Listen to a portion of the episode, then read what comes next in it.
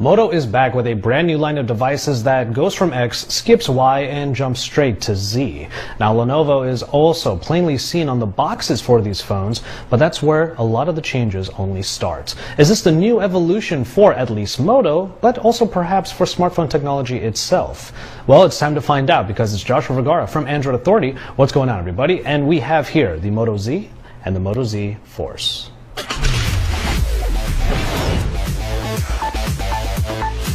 Now we are dealing with two different devices here and the Moto Z Force is the heftier and somewhat more capable smartphone. But the gap between these two is actually not all that significant. So where applicable, I will mention what the differences are between these two, but for the most part in this review I will be focusing on the heftier Moto Z Force.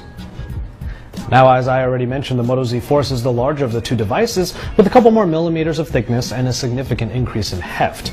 Now, while it does pack a little bit more in its body as a result, credit still has to go to Moto for creating the Moto Z, which is one of the thinnest and certainly one of the lightest devices out there when compared to other phones with 5.5 inch screens. A textured power button makes it easy to access and is low enough on the device to make it easy for a thumb to reach.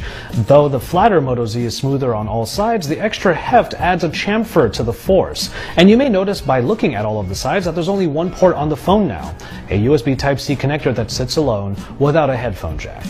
Overall, there's something really Lenovo-like about these phones, and that doesn't come with as much of a surprise, but it is definitely noticeable. You have an eye-catching all-metal design here, but it is also very fingerprint-prone, just as much as it is very shiny.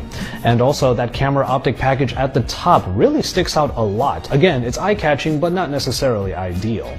Thankfully, there is a remedy included in the box, and that will be our first introduction into the Moto mods. Found at the top and bottom of the devices are magnets along with a bunch of connectors, and that's where the Moto mods will do their magic. But for now, we have the Moto covers. Dark wooden covers were included with both of our devices, and plenty more will be made available for further customization. But at the very least, these covers already cover up the connectors, all of the fingerprints, and makes the camera optic package flush with the body. Now, I wouldn't be surprised if anyone put these covers on their phones and thought, that's more like it. Indeed, it does feel like the covers need to be on these devices, and as you can see, you have two different looking phones here because those covers really add a different look to them. So we're excited to see what the new covers will look like for further customization. But from there, you have a pretty hefty device in the Moto Z Force, and when you put that cover on, it adds like 30 grams more to the weight. But there's something to be said about having a thicker device. Not only do you get a larger battery, which is the case here, but when you have a phone that is this thick and also this heavy, it also feels much more secure in the hand. Now reaching from side to side is not all that difficult with these phones, but because of a pretty large bezel on the bottom and on the top of the device, you are going to have a little bit of trouble reaching up and down on these phones. Both of these phones come with 5.5 inch AMOLED displays coming in at Quad HD resolution with 535 pixels per inch. Now that means that colors look pretty good on here as is expected from AMOLED, but if they are punched out just a little bit too much, you can always tone them down in the settings. Text is also quite sharp with that high pixel density, but uh, everything from media consumption to reading websites and even reading text has been very enjoyable on here. And we had a great time gaming with games like Pokemon Go and Final Fantasy VII. It is nice to have the Moto display returning here, and it does benefit from the AMOLED screens. Now the Moto Z Force does come with a bit of a advantage here with the shatter shield display. Now those are a bunch of layers that are on top of the already existing display, which will keep it from shattering or cracking if you happen to drop the phone from typical heights onto typical surfaces. But of course, this is not a ruggedized phone, even if it does have some water resistance. And of course, even if your screen doesn't crack, there are other parts of your phone that might not fare all that well. Now performance is where you would expect it to be with the Snapdragon 820 and the Adreno 530 and 4GB of RAM pretty much powering all of the experiences you'll have in the Moto version of Android. Now some credit can be given to the Moto version of Android because it is a lot more like stock Android than plenty other OEM skins. But even then it's still quite snappy, very smooth, and multitasking is still able to go along without any issues. And all of that is still considering all of the red icons you can see in the app drawer designating all of Verizon's bloatware put on these devices. Now that said, it is a bummer that these phones are only available on one carrier, but at least on that carrier, you're getting one of the best networks out there. Onboard storage can be either 32 or 64 gigabytes in capacity, but a micro SD card slot is available to make sure you never run out of space. Now the fingerprint reader found below the display is a wonderful performer. It's easy to set up and it actually responds in pretty much no time. It's an easy way of waking up and unlocking the device simultaneously, and there's actually an extra function programmed into it. By holding onto that fingerprint reader from pretty much any screen inside of the Android interface, you can actually lock the device easily. Now that's a really nice touch no pun intended. It took us quite a while to stop pressing it like it was a capacitive home button. And the reason why we still think that sometimes is because the soft keys slide out of view when you're in full screen situations. There are four microphones strewn about the device, and all of them help not only with Moto voice activations, but with outbound audio on calls. People we called told us that sound was really clear, and that makes a lot of sense to us, especially since two microphones are found at the bottom of the front of the device.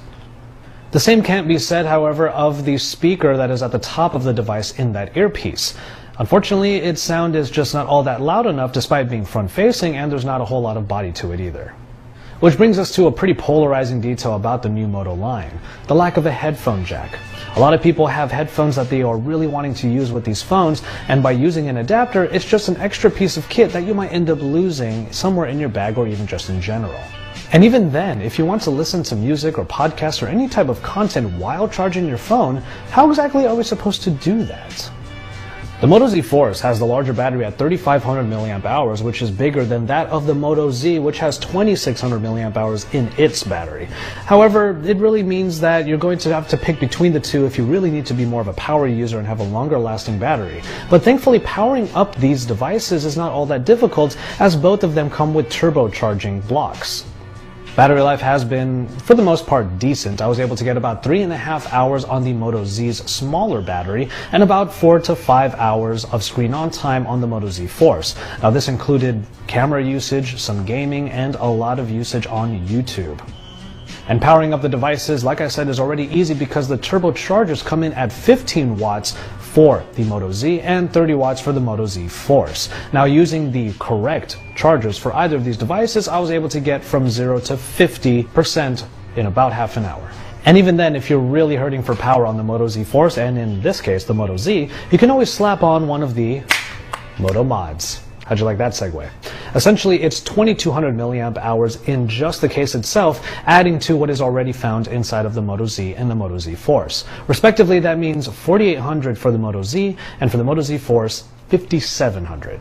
The other two Moto mods are the InstaShare projector add-on and also the JBL Sound Boost speaker. Now, like I already mentioned, there will be another video detailing these mods, but in a nutshell, these are pretty convenient and nice peripherals to have, but they pale in comparison to standalone solutions like Bluetooth speakers or Pico projectors. And even then, they are pretty expensive. Now it's easy to throw the word modularity around, but that's not really what the Moto Z and the Moto Z Force are doing. Now, the usefulness of these Moto mods might still be in question. It might still need to prove itself. But the most practical of the three thus far is definitely the battery case. And that's enough to get us excited for what might be a very colorful future for the Moto mods. The cameras are different between these two devices, but really only in one main detail. The Moto Z Force has a 21 megapixel camera, while the Moto Z has a 13 megapixel rear facing camera. And the front facing cameras are all 5 megapixels with a front facing flash as well.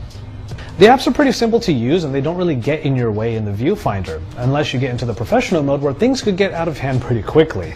But that said, if you're in the regular video or photo modes, you just have to tap onto a subject and it autofocuses pretty quickly, and then the actual shutter to file time is really quick.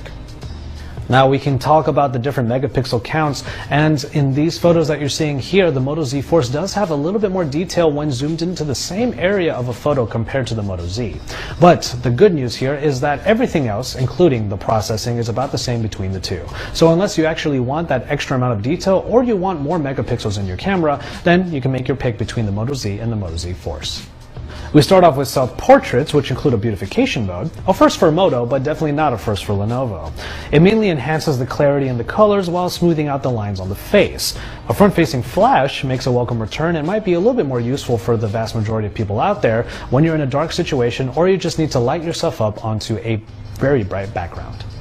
Modes on the main cameras include 4K video recording, which is always nice, and it benefits from the optical image stabilization. It also seems that video is somewhat being used in the panorama mode, where you can just quickly sweep from one side to the other, and it seems like it's recording the video which will then stitch together a full photo. Now this does mean that stitching can be a little bit tough, but the main issue that we had with it is that in low light situations, the slower shutter speed needed to expose the photo properly means that photos in panorama can be pretty blurry. HDR can be on auto when shooting in the normal photo mode, and it does a pretty good job of enhancing the photo. The effect is pretty noticeable in the heightened shadows, the higher clarity, and definitely the punched up colors. Especially when used in the right situations, HDR can be a very viable tool. Well, overall, pictures do look pretty good with accurate colors, meaning that the saturation is not really overdone. The majority of pictures keep from looking too dull, but if you do get a dull photo, you just have to pop on that HDR and you'll get a better looking photo, probably more pleasing to the eyes. The only real places that the Moto Z and the Moto Z Force suffer are in lower light situations. We do notice a little bit of noise reduction happening in even bright photos. Not a whole lot as the detail is still definitely there, but this noise reduction gets worse and worse as the light gets dimmer. Add to that the fact that you need to have a very steady hand in dark situations because the night mode requires the shutter to be open for a long amount of time. So if you're not steady, you might get a pretty blurry photo. Overall though, the Moto Z line does a good job of being a companion to the photographer on the daily. And finally, we can take a look at the software in these devices, which are Marshmallow powered, pretty much stock versions of Android. You get everything you would expect from a stock version of Android, including the app drawer, all the different quick settings in the notification dropdown, and it looks a lot like what you would expect a Nexus would have, which is really great because the extras that Moto puts into here aren't really in your face, but they're definitely there and are definitely useful. And those come in the form of the Moto display, the Moto actions, and the Moto voice. Now, the Moto display is something we mentioned before already, and it's basically that ambient display that allows you to action upon a number of notifications just by waving your hand over the device. Moto actions include a few nice gestures you can use, including the double chop in order to turn on the flashlight easily, and then a twisting motion that opens up the camera. There's also a gesture you can use to shrink the display to make it easier to perform on with one hand. And finally, there's Moto Voice, a great way of customizing your own experience of the Moto Z.